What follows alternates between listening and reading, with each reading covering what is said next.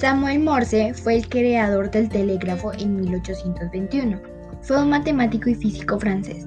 Él desarrolló el telégrafo, que es un aparato o dispositivo que se utiliza para enviar señales para transmitir mensajes codificados, y también creó el código Morse para que el telégrafo se pudiera utilizar con esos símbolos y poco a poco se convirtió en la primera forma de comunicación eficiente. El hecho de que ahora la comunicación a grandes distancias sea tan fácil se debe a una evolución para mejorar, los sistemas de comunicación. El telégrafo funciona a través de señales eléctricas. Se pueden dar dos señales, una corta y una larga.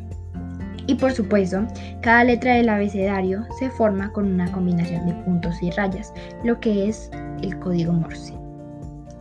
Esto surgió alrededor de los años de 1790. Un dato curioso es que Samuel Morse estaba haciendo una pintura. Sí, además de matemático y físico, también era pintor. Le llegó un telegrama con la noticia de que su esposa había fallecido, pero el mensaje llegó una semana después, por lo que se perdió el funeral. Y después de esta tragedia, Morse piensa crear un sistema de comunicación más eficiente y rápido. Los antecedentes del telégrafo de Morse. Existía la telegrafía óptica, esto más conocido en Francia, gracias a Claude Chap. Consistía en que se construían torres cerca y en la cima tenían un aparato que se, le que se movía y generaba figuras y estas representaban una letra del alfabeto.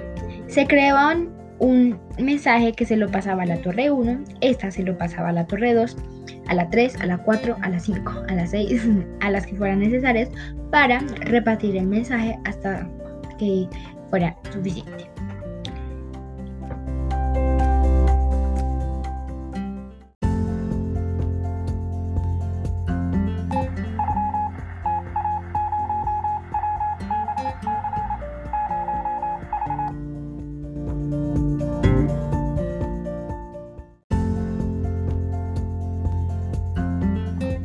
Lo malo de la telegrafía óptica era que si el clima no era favorable, si había neblina o si se interpretaba mal el mensaje, se perdía la eficacia. Por lo que Morse decidió hacer un sistema de comunicación mucho más eficiente.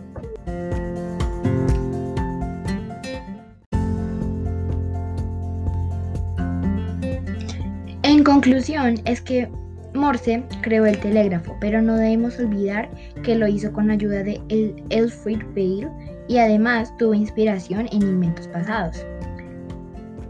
Por ejemplo, tenemos a David Alter en 1830, que antes de Morse ya había creado un telégrafo un poco diferente pero tenía el mismo concepto. Pudo mostrar su creación, pero no demostrar que era práctico o útil.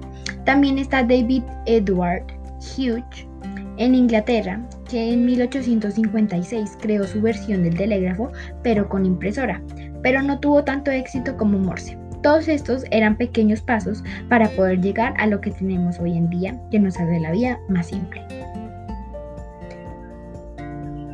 La diferencia entre estos inventos y el de Morse es que en Estados Unidos Morse recibió la patente del código Morse y del telégrafo.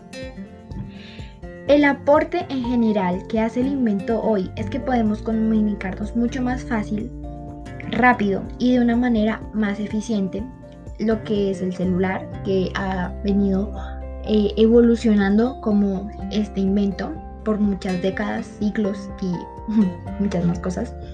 Eh, entonces ese es el aporte hoy que ahora pues podemos utilizar eh, este medio pero a veces se nos olvidan los antecedentes que, que este tiene.